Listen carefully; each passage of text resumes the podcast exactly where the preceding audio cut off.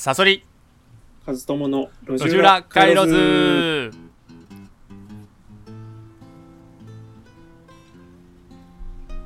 このラジオはストーリーテラーを自称するストーリー研究家赤いサソリと大学で哲学を専攻していたブロガー本業編集者の和友さんの2人でお送りします。エンタメ作品や社会の論点についてお互い意見を交換し合って思考を深めていく。そんな内容となっております毎週金曜日のこの時間は映画作品の批評を行います、えー今回の作品はアンダーグラウンドです、えーはい。簡単に、えー作品紹介をお願いします。はい。えっとまず監督なんですけどうん。エミール・クストリッツァってうんうんいう人で、めっちゃ読みにくいよね。ちょちょっと我々はもう クストリマジであのはじッツァうん。うん。あの初めて聞いたような人だけど結構巨匠っぽくて。ああそうだ。だだって2個目でしょ？これが。そうそうそう。あのまずその映画祭って代表的な映画祭って3つあるんですよね。おうおうおう。うん。フランスのカンヌ映画祭っていうのと、うん。えードイツのベルリン映画祭っていうのとイタリアのベベネチアああはいはいベ映画祭ネチア映画祭ねうんうんうんの3つが有名な映画祭なんでね。うんうんあとはまあアカデミー賞とかあのハリウッドであんのかもしれないけど、うんうんで、この3つの映画祭で、まず、えーとフランスのカンヌうんは、えーあ、いや、あ、これは後でいいや。えっ、と、ベ、ドイツのベルリン映画祭の銀賞を1個取ってるんですよ。はあなるほどうん。で、えっ、と、ベネチアの映画祭でも銀賞を取ってるんだよね。確か。銀うんうん。へえで、フランスのカンヌ映画祭では、なんと金賞であるパルムドールうんうんうんを、えー、2度取っていて、で、今回の作品のアンダーグラウンドっていうのは、これ2回目の、えーうんパルムドール受賞者、受賞作、っていうことになってるんですよ。やばいばいっすよ。もう、あの、ほぼほぼ制覇してるような、エミール・クストリッツァね。イエミール・クストリッツァ。あ あのちなみにさえいるのかな、こなんか並ぶ人とかいんのかな？あもちろんその3、三つの映画祭で金賞を取ってるえーあの監督もいるにはいるけど、あいるにはいるんだ。うん、でも、なかなか、まあ、あれだよね。本当に巨匠で。もう聞いたことないレベルだもんね。まあでもさすがに映画好きにはし結構有名な映のか画好きは有名なのかね。あーなるほどね、うん。はい、っていう監督の撮った、その、代表作、アンダーグラウンドなんですけど、うん。あの、これ映画自体は、まあ3時間弱。そうだね。170何分あったね。170分あったよね。ただ、これでも大幅にカットしてるらしくて、なんか、5時間ぐらいのバージョンもあるとかないとかっていうらしくて、あー。え？5時間？うん。のバージョンもあるんだって。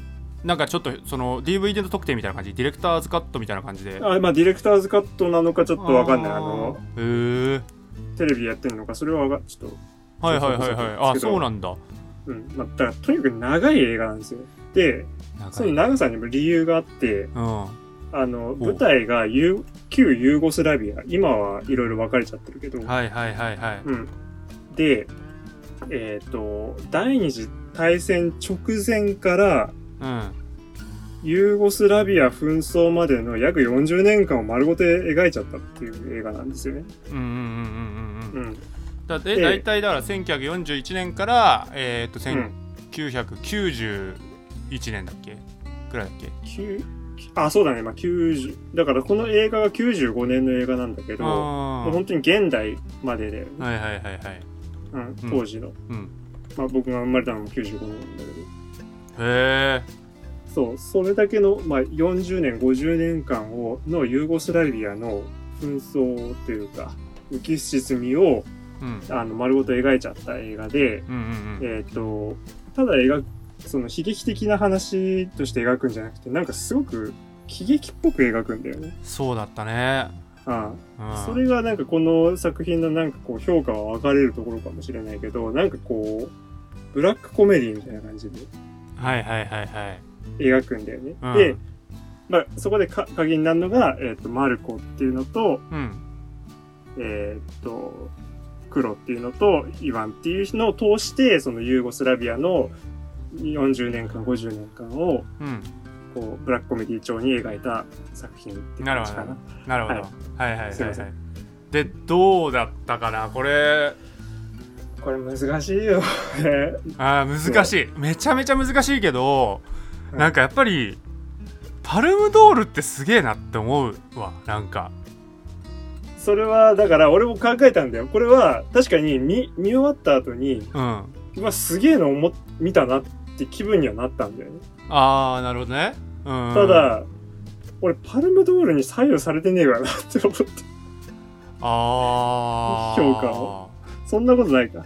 あいやどうなんだろううわわかんないわかんないまずでもあーどどっからなんすかねそうなんだよ。俺ね結構だから踏み込む話ぐらいしかしないんだけどあできないんだけどでも俺ねこの映画を見た後に、うん。あのーユーゴスラビアについて結構調べたのよおう。なんかユーゴスラビアっていうのもさなんかさその祖国を失うっていううん。ことうん。ってさやっぱ日本人分かりづらいじゃない？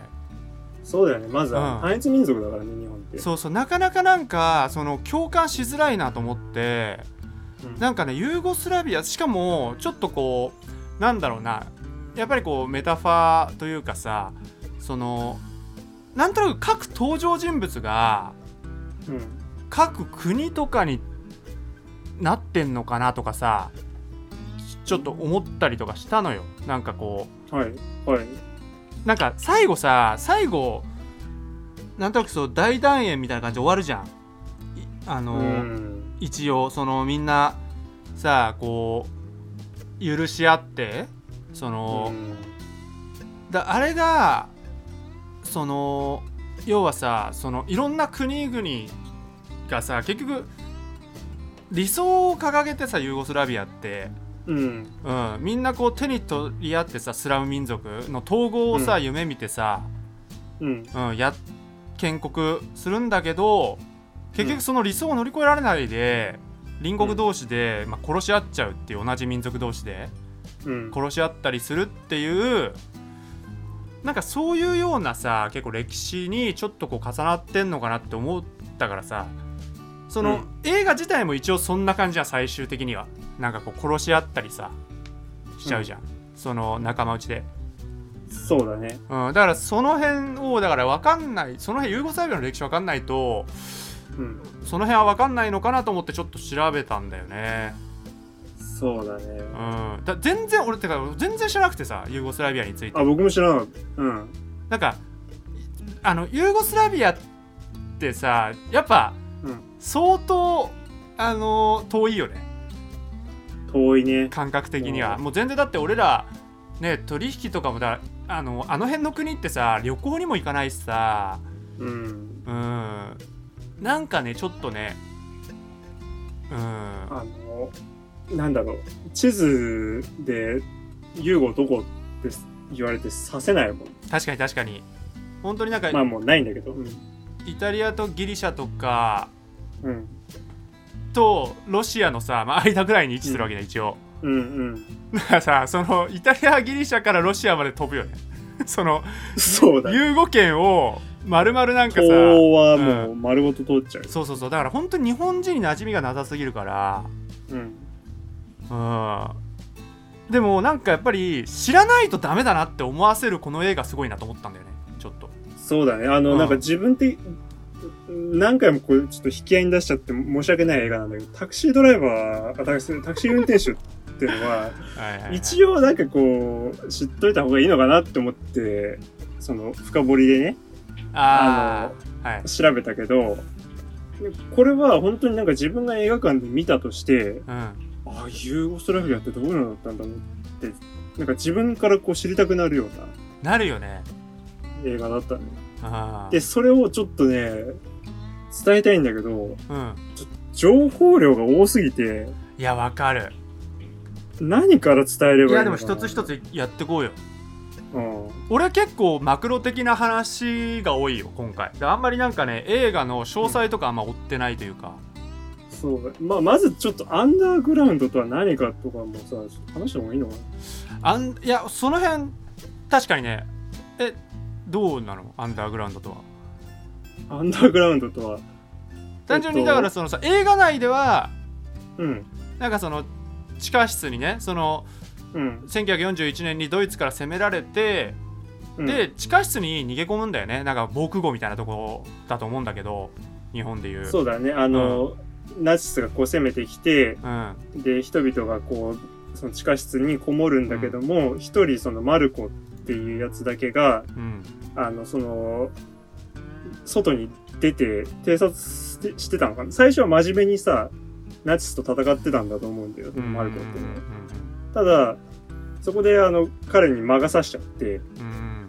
あの、ん戦争が終わったのに、まだ戦争続いてるって言い続けて、うん。地下の人たちに不当な労働をして、し続けてて、武器の製造させんだよね。そうそうそう、武器を製造させ続けて、で、自その、作った武器を自分の手で売っ払うことで自分が巨額の利をうん。得るっていうことで、どんどんどんどん出世していっちゃうっていうのが、まあ主人公の一人のマルコなんだけど、そうだね。うん。だ要は逃げてったつもりだし、そのナチスとの戦争が続いてると思ってたら、実はユーゴスラビアっていう国がなくなってたみたいなうん。ことだよね。その地下から地下に閉じ込められてた人からするとそうそうそうう。んなんか、だから、なんだろう。ここだけで映画一本作れるのにさ、これがなんか前半っていうね、この映画の。あ前半？あー前前半？前半っていうかまあ、うんこの映画の一部でしかないっていうか。あまあそうだねていうかうんさ、アンダーグラウンドっていうタイトル相当センスなくない？まあないね。これさなんだっけ？えっとあとある国があったとかでしょ？あの現代あ、そうなんだ。あ、でも、ウィキペディアだと、劇場公開時のバージョン？うん劇場、本作は Once Upon a Country。だから、昔々ある国が。というタイトルでも知られている。はいはいはいはいこっちでよくない？まあ、こっちでいいよ。アこれンダーグがだからラメインのウンドだってメインテーマじゃ全然ないじゃん、うん。それかめちゃくちゃ重要なのかな？物語の中でだから、この映画、ちょっとごめん、飛び飛びになっちゃってあれなんだけど、うん。あの、この監督がこの映画で伝えたいことっていうのは、まさにこの、Once Upon a Country っていうことでさ、そうだよそれはねうんうん。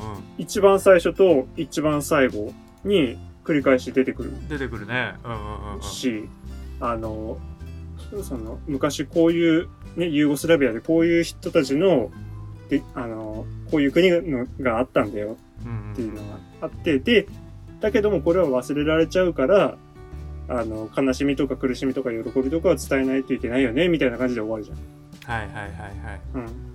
そういう意味で、こう、あえてこう、ちょっとブラックユーモアであったりとか、うんすごい残酷な描写もしたりとか、なんかこう、ちょっと強烈な描写を何度も繰り返すんだけども、うんうんそういうすることを通して、ユーゴスラビアってことを人々にこう伝えようってするのが大きな目的だから、この映画の。うんうん。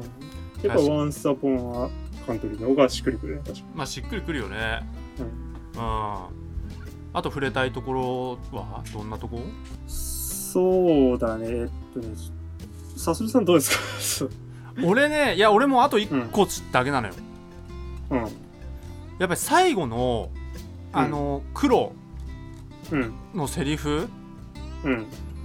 えっとマルコがさ許してくれって言ってあ大団円の時にさ許してくれって、はいはい今はずっと嘘ついてたわけじゃんマルコは、はい。はい。騙してさアンダーグラウンドに閉じ込めてたわけじゃん、うん。そうそれででもなんかこう最後わかんない黄泉の国みたいな感じ？て天国みたいな感じのところで出会って許してくれって言った時にうん。許すでも許そうでも忘れないぞうん。っていうあのセリフがうん。やっぱめちゃめちゃ俺はうんヒットしてて俺の中で、あのうん。うん。あのさえ結構あっていうかねその俺最初の方さちょっとイライラしてたのよこの映画見るのに。見て見いながら。やー、結構しんどかったよね、ジョー。うん、あのすごいしんどくてそのどんな時でもコメディにしてくるからうん。なんかなんでこうなんかまっすぐ伝えりゃいいのにっていうこと結構あったんだよねなんかこううん。なんか本当に空爆の時にさこうずーっとか娼婦とさそうん。ややってたりとかさ、うん。あ、となんか朝食は食わないってことかさ。うん。い。やなんかもうギャグじゃん。でなんかこううん。電気がバーンって落ちてきてさ、あの口でなんか食い破ってビリビリビリビリみたいな、うん。あんな別に空爆中にやる必要ないじゃん。なんかその、うん。空爆でパシーンパシーンとか言ってさ揺れてさドンドンとか言ってる時にさ、うん。うん、あとはさなんかそのドイツに侵略されましたみたいなのを過去映像使うじゃん、うん。あ、のザグレブ。ザグレブうん。どうだとか、ベオグラードこうなったとかさ。過去、の実際の映像を使う時のなんか BGM がすごい新しい朝が来たみたいなのほほんとした BGM なんだよ、なんか、うん、ほほほほほみたいな。うん。全、然悲壮感をあえてさその外すうん。でなんかその間抜けにしてる。そう間抜けにしてるんだよね、でその昔の映像にさ登場人物たちを入れ込ませたりとか合成とかがちょっと荒かったりとかしてさなんか、そんな別に入れなくてもいいのにとかねうんうんすげえ思っててなんでこんなことすんだろうってずっと思っててうん。でもなんか俺この「許すでも忘れない」っていうこのセリフうんうん。って俺は結局要はさユーゴスラビアっていう国があったことを忘れないでほしいわけよね監督は。そうだね。うん、うん。だけどこういうことをすこういうユーゴスラビアって国があったことをあの語る時にどうしてもさ悲惨な歴史しか、し歴史しか語れないんだよね。そのそうだね。あの、苦痛と悲しみしか語れない。そうそうそうそうなんかそのそれをとにかくそれが嫌だったんじゃないかなってすごい思うわけよその監督のその、そこに抵抗したさというかうん。そのだからその許すっていうのはさなんかこうユーゴスラビアってやっぱり許せなかったからなんか解体しちゃうんだよねきっとそのうん、それでいてさなんか例えばすごくシリアスに描くとさうん。あの見てる人たちも例えば怒りとかさ悲しみとかさ、なんかこう哀れみとかさ、そういったもの抱いちゃうじゃん。うん。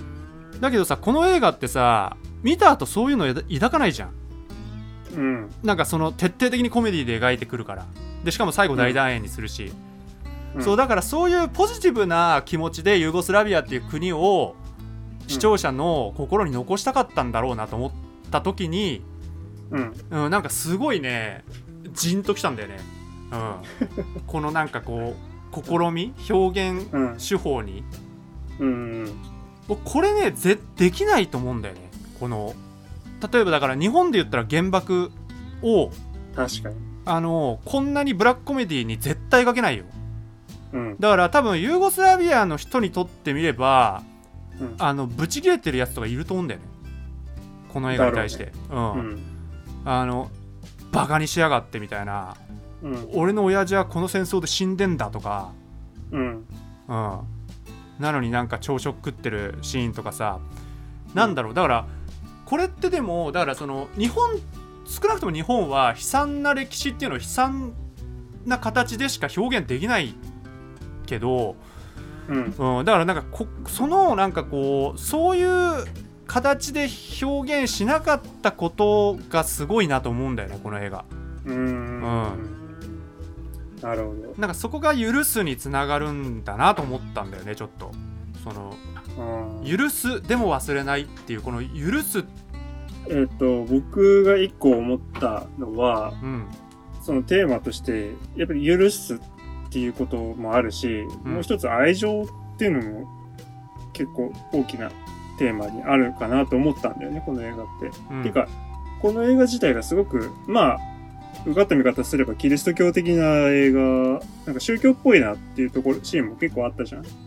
あそう。あの、教、教会で首つったりとかさ、あの、十字架がかまあね。かかってたりとか、うん。で、そういう許すとか愛情っていうのもなんかすごくキリスト教的なテーマとして、一つあんのかなと思ってて、で、うん。この登場人物、そのアンダーグラウンドにいる奴らっってうん。誰一人基本共感できないんですよ。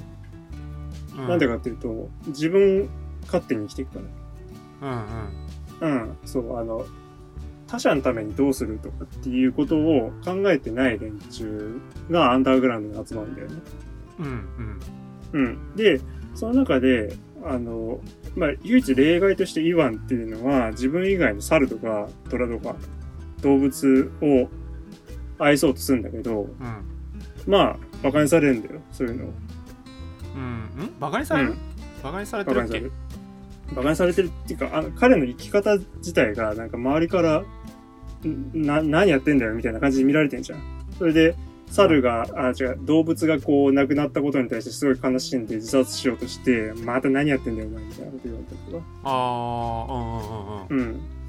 で、そういうふうになんか、基本的に今を除いたみんなが、その他者のために生きようとしていないんだけども、うんある時、マルコ、じゃねえや、黒うんが、えっ、と、息子の、ま、まだに似てんだけどさ、4番っていうのがいいんだよね。うんうんうんうん。と、あの、アンダーグラウンドから、だから地下から、えっ、と、外に出ようとするんだよね。で、実際出んだよ。うんうんうん出るねううんん。そう。これで、あの、息子に、あの、これが好きなんだよとかさ、これが日の出なんだよとかって教えながらさ、うんこう、船一緒に漕いだりとかするんだよねうん。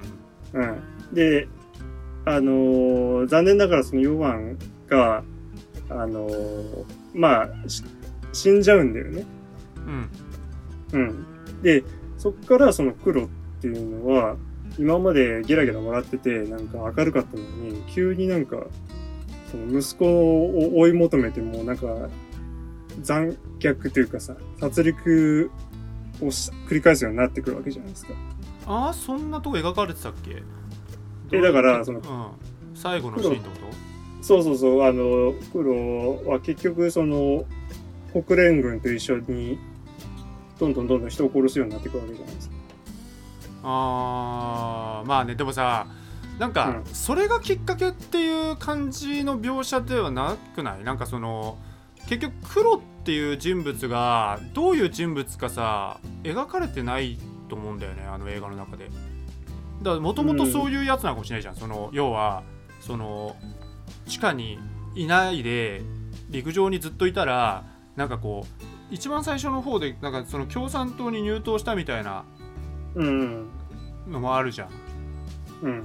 あの人。だから偉くなる人なんでしょ？多あ、分。まあ、っていうか、うん。あの、僕が思ったのは、そううん。そうやって、こう、今まで自分勝手に生きているうちは、なんかみんな、争いもなく、なんとなくうまくやってたのに、うん。その、何かをこう、愛するっていうことをしちゃうたがゆえに、どんどんどんどんなんか悲劇が深まっていくような映画に見えたんだよね。ああなるほど、ね、で、それがこのユーゴスラビアの一連の出来事、歴史とも重なるのかなと思ったんだよ。その、お互いがこう、なんか愛づらがゆえにこう、憎しみが深まって、どんどんどんどん内戦状態が深まっていくっていうのと、うん。この黒の、なんかこう、息子への愛情がどんどんどんどん盗作しちゃって、うん。人殺しになっていくっていうのが重なるかなってちょっと思っへえた。うん。えユーゴスラビアっまあそうてそうなんだ。なんか愛愛するがゆえに争争っちゃうの？え、でもそういうことなんじゃない？いや、ごめん、俺はユーゴスラビアの紛争よく分かってないんだけど。いやなんかね結構セルビアとクロアチアクロアチアが結構ねうん。セルビアとクロアチアがすごい仲悪くてうん。常になんかうん。そもそもさユーゴスラビアってセルビアが建国してるんだよねその中心になってあの、セルビア王国があのあのユーゴスラビア圏で唯一の独立国だったのようん。当時。で、うん。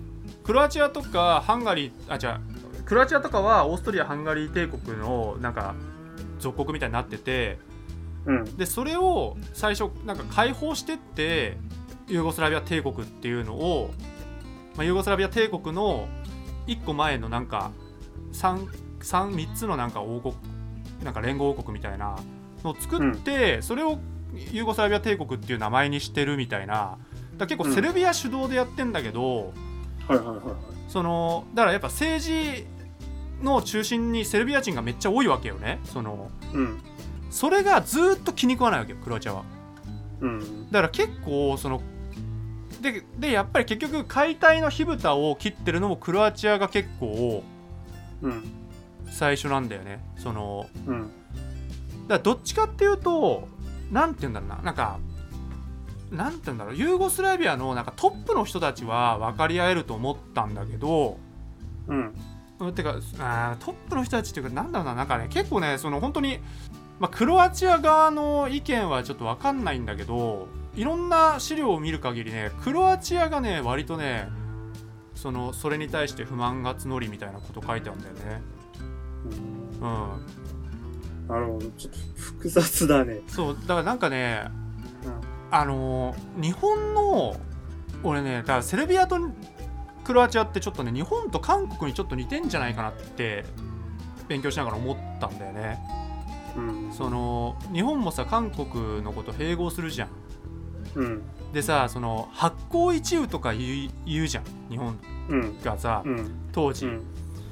で多分あのスラブ系のかんスラブ系に無理やり当てはめると多分ロシアと中国が同じ感じアジアではうん。だと思うんだよねでユーゴスラビアの中でセルビアが日本うん。でクロアチアがまああの韓国で考えると結構ねなんかね分かりやすいんだよね俺の中ではそのはい。そうだからだからねユーゴスラビアっていうかそのこういうスラブ民族の統合とか言ってるんだけどロシアは一向に出て入ってこないわけよ、うん。うん、でロシア影の形もないんだよね、うん。うん。だからこの人たちのなんかこう反スラブ主義って言われてるのののもよくわかんないんだよね。その本当に全部じゃないからさスラブ。うん。でもとにかくそういう発行一憂みたいな感じで日本のもう、うん。アジアを統一するんだとかそんな感じで東南アジアをどんどんどんどん解放していくじゃん。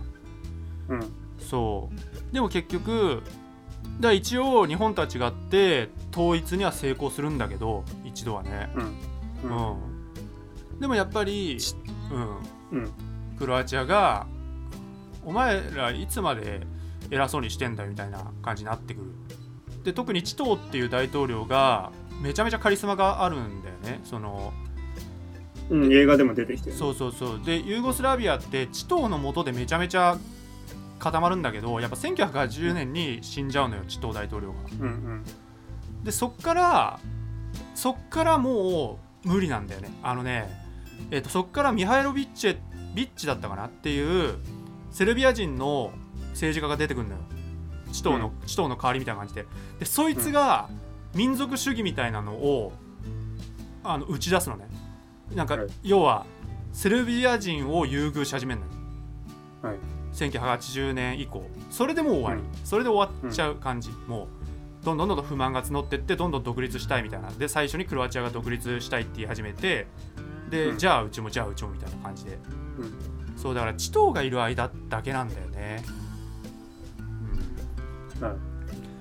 そう。だからなんかイワンがさマルコのことをさめちゃめちゃぶったたくじゃん、えっ、あと、弟が兄貴をああの撲殺する。そうそうそうそう。で、うん。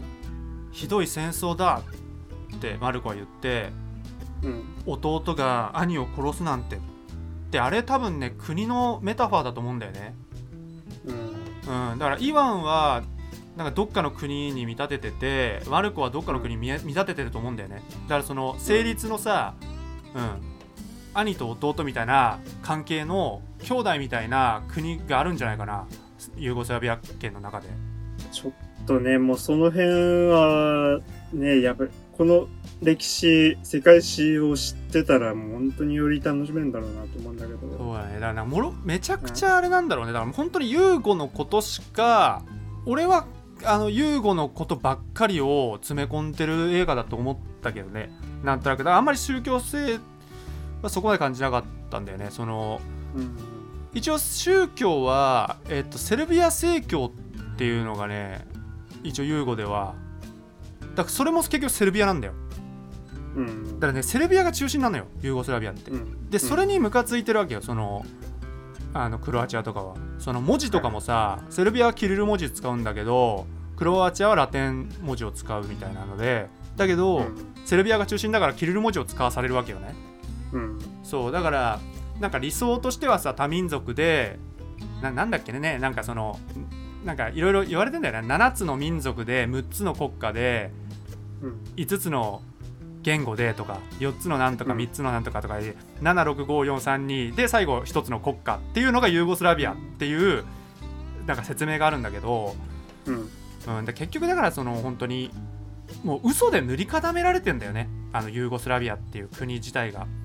うん。本当にそのチトーっていうカリスマのもとでなんとか仮にこうつながってたけどうん、もうそれがなくなったらもう本当に汗消えちゃう。そうそうだからそのあのアンダーグラウンド自体もあのうん。地下室での、なんか押し込められて、でマルコに嘘つかれてさうん。信じ込んでさ、あのー生活してるわけじゃん、うん。あれ自体がユーゴスラビアなんじゃないかなと思ったよねなんとなくその。うん。もうごちゃ混ぜにして閉じ込められてそう、なうん。何が何だか分かんないでも嘘で塗り固められてうん。そうで最後自爆するっていう。うんうん、自爆まあそそうだね。それで解体するっていうのもなんかユーゴっぽいのかなとか、うん。うん。そうとにかくなんかもう本当ユーゴを知らないと全然ダメなんだろうなって思ったからね。なんかそのユーゴは調べたんだけどもちろんなんかそのあんまりまあそこまでねでもなんかねあのさこういうさユーゴスラビアみたいなこのさはいだから理想なわけじゃん、はい。俺この共産主義とかもそうだけどさうん。理想を掲げ理想だすごく優しいんだと思うんだよね、ユーゴスラビアを建国したいっていう反スラブ主義ってうんうん。みんなで手を取り合ってとかだピュアだからピュアだからこそさしか言えないっていうかさピュアじゃないと言えないことだと思うんだよね、理想って。うんうん。共産主義もそうなんだけどなんかこういうなんていうんだねピュアで理想的なのってすごくこうバカなんだよね。なんかこうあのあのさ登場人物のさマルコとクロとさナタリア？はい。俺はその3人がまあどっちかというと重要だと思ってるんだけどうん。そいつらの関係者全員しちょっと障害者っぽいじゃん。そうだね。あの、うん。ナタリアの弟とかマルコの弟とか。そう。えっ、と黒の息子全員障害者だね。そうそうそう。うん。でねなんかねなんだろう。でだからねすごいハッピーなんて理想ってさすごいさなんもうすごい難しいんだけど言語化するのが難しいんだけどうん。これぐらいこの映画ぐらいハッピーじゃないと。だからもうめちゃくちゃシリアスなぎ状況ですらうん。ハッピーに受け止めまくんないと絶対実現できないと思うんだよね。うん。うん、なんかもうマジ列しちゃったらもう終わるっていうか理想って。もう うん。もう所詮現実ってこうだよねって思った瞬間終わるじゃん、うん。うん。うんそうだからそういうのもなんか重ねてるっていうかなんかねちょっとうまく言語化できないんだけどすごい辛いと思うんだよ。ユーゴスラビア人にとってユーゴスラビアっていう理想が崩れるって。うん。うん、なんかすごい辛いと思ってその監督もユーゴスラビア人って名乗るらしいんだよね。監督自身も。あ今でもね。うん。そう。その私はセルビア人ですとかじゃなくてユーゴスラビア人。だからすごい大理想を監督も掲げててだからその泣きながらさもう涙を押し殺して押し殺して無理やり笑ってるみたいな映画に見えるんだよね。この映画。なんか。うん。うん、もうこれしかユーゴスラビアを忘れさせない手はないっていう。なんかこのう、ん。うん。なんかねなんかそういうのもね感じてすごいなんかねこの映画切ないなと思うんだよなこういう理想が崩れるっていうこと。日本はそういう日本はさ本当に第二次世界大戦とかね、そのさっきも原爆ってうん。言ったけど、その悲惨うんっていうことしかさそう忘れさせないためには悲惨なことしかアピールできないじゃん。そうだね。うん。うん、なんだろうな、なんか、僕もね、結構ね、これ、いろいろ考えたんだけどね、全然言えないな、この、なんだろうな。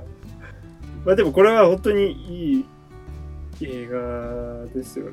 うん、いややっぱパルムドールってすげえなと思うよねあなんかあの一筋縄じゃいかない映画だなって思うよねなんかあ、うん。うんそうそういうとこにします。そうだねまあそんなとこかねだから本当情報がやっぱ多すぎるよね多すぎる、そう。ううんん。なんかもっともっとやっぱいっぱいあるんだろうけどうん。うんあまりにもやっぱ情報が多すぎてねうんそうだけどやっぱりねユーゴスラビアし多分忘れないと思うんだよねこの映画見てユーゴスラビアうん。うん。だからすごいよねうん。って思うよねなんかその永遠のゼロとかさあるじゃんいろいろ、はい。ヤマトとかさ、あるじゃん、はい。それで多分あまあ介護の人が見て日本のその戦争っていうものを忘れないってここまで思わせる力ないと思うんだよね。その全然関係ない国が、うん。うん。だからやっぱすごいなと思うよね、うん、その力、まあの、繰り返しになるけど、その最後に4番、あ、じゃあ2番か、うん。が、あの、天国で、あの、初めてその、この人、喫音の人なんだけど、うんうんうんその、ドモリが亡くなって、そうそうそうあの、カメラを見つめて、で、言う言葉が、苦痛と悲しみと、喜びとなしでは子供たちにこうは言えないだろう。昔ある国があったとっていうことを言うんだうんよね。うんうん、でこの喜びっていうのをを結構そのねあのその戦戦争を忘れるなみたいな笑いとか喜びっていうのを取っちゃってさ苦痛と悲しみだけ伝えちゃうけど、そうだね。うん、まさにだからその本当にだ喜びっていうものも一緒に伝えるにはこの手法しかないんだろうね。うん。うん、そのっていうのもさ多分多分あのユーゴさ絶対喜んでた時代もあるんだけどうん。結果が悲惨だから、うんうん、絶対悲惨になるじゃん。なんかその「裸足の弦」とかもさうん。楽しいシーンは絶対描くじゃん最初に。うんうん。うん、でも最終的に悲惨だから悲惨なものになるじゃん。うん。そう。だから喜びと悲惨さ苦痛？なんだっけ？なんだっけ、はいなんかそれを同時にやっぱね表現するにはもう本当にこういうもうもう本当にぐっちゃぐちゃになるよね。うん。こういう映画になるよね。もうなんか本当にねドラッグ、まあ、麻薬 麻薬やってんじゃないかぐらいうん。もうヒャッハーみたいな、ねそうそうそう、こういう映画になるんだなと思うよね。じゃあこれかなりそのまあ点数化できない映画だけどかなり点数高いんじゃないですか？あー点数ね。点数ね。うーん。なんてなんだだからさ結局あのー分かってないっていうのがあるよね。分かりきってない。だからその、うん。だから点数が低くなっちゃうっていうかうん。低くはなんないかもしれないけどうーんどうしようかな。点数かでも90点。かな。やっぱりあだってあのねやっぱりここの映画の一番言いたいことはユーゴスラビアのこと忘れないでってことだけどーそうだね。俺ユーゴスラビアのこと忘れないもん多分もう、うんあのすげえ調べたしやっぱ調べるほどのその行動させる映画だったから、もうわけわかんないぐらい情報入れ込まれたけど、うん。で言語化もなかなかできないぐらいすごい映画だなと思ったけど、でも目的を果たしてるっていう意味でやっぱ90点、うん。ああうんーって感じになっちゃうね。うん。加藤さんは？私はそうだねあの70かな。あの70すうん。すげえの見たなっていうのが一方であるんだけども、うん。もうちょっとハイテンションにちょっと中盤までもうアップアップだったから。いやでもだからそれしかないんだから。いやまあそれしかないんだろうけど だからもうあのあ、うん。頭パンクしちゃってたから、まあね本当でもムカつくよね。なんか俺本うん。当ムカつくよなあのまあでもそれそうそれがこう計算だったって気づいた時の続々感はあったんだけど、確かにねうんちょっとねあのクリワイスがさぐるぐる回って火だるまになりながらあれとか超怖いよね怖いねあれあだからああいうシーンばっかりとかにしてもいいわけだからねうんなんかもっとユーゴスラビアの悲しみをみんな同情してくれみたいな感じだったらさ、かと思ったらさあの箱に潜んで隠れて逃げようと思ったらさ手榴弾が暴発してさこれで「いてて」で終わりんだよ。そうそうそうそうそうそう、はい。いやお前知らねえのかよ。あれとかね。いやだからそもそも拷問でもそうじゃん。そうそうそう。で試しにさ自分が試しにやってる まあ不覚にも笑ってしまったけどそこそうだよね。だからうん。あのね本当にもっと悲惨に描くこともできるけどやっぱ許すっていうことはあるよね、そのうん。拷問した側とかもさ別にそのそっちにルサンチマンを向けさせないっていうか視聴者。に、うん。ユーゴスラビアの人かわいそうみたいな風にもさせない、うん。けど忘れないでほしい。じゃあこうするしかないよねっていう、なるほどね。すげえな。ま あそそんなところです。そんなとこかな、うん。はじゃあ来週のはい、作品？ちょっと紹介してもらおうかな最後に。うん。えっとうん。来週はティム・バートンの「シザーハンズ」という映画を紹介します。はい。この映画はまああのお互いあんまり映画を見てない2人うん。だけれどもその事前に知ってるようなビッグネームなのにまだ見てなかった映画だから、はいはいはいちょっと見てみようかなっていうぐらいの気持ちで選びました。は いまあそうだね。はい。うん。っじゃあてとこか。ジョニー・デップだはい。ね、ジョニー・デップの。うん、あれねデビュー作なのかな？ジョニー・デップって。もしかして。いやそんなことはない。そんなことはない。主演は初めてかもしれないけどでもあのちょくちょくこう若い頃から出てる。なるほどなるほど。うん。わかりました。じゃあはい来週はそれですね。はい。はい。えーじゃあ告知お願いします。はい。OK です。私、えー赤いサソリは日頃仕事の合間を縫ってサブカルを中心に人物やストーリーに着目して研究をしております、えーその研究成果を赤いサソリの深掘りという YouTube チャンネルで物語解説動画として投稿しております、えー、和友さんのブログのリンクとともに概要欄に貼っておりますのでよかったら見てみてください、はい。それではまた明日お会いいたしましょう。おやすみなさい。おやすみなさい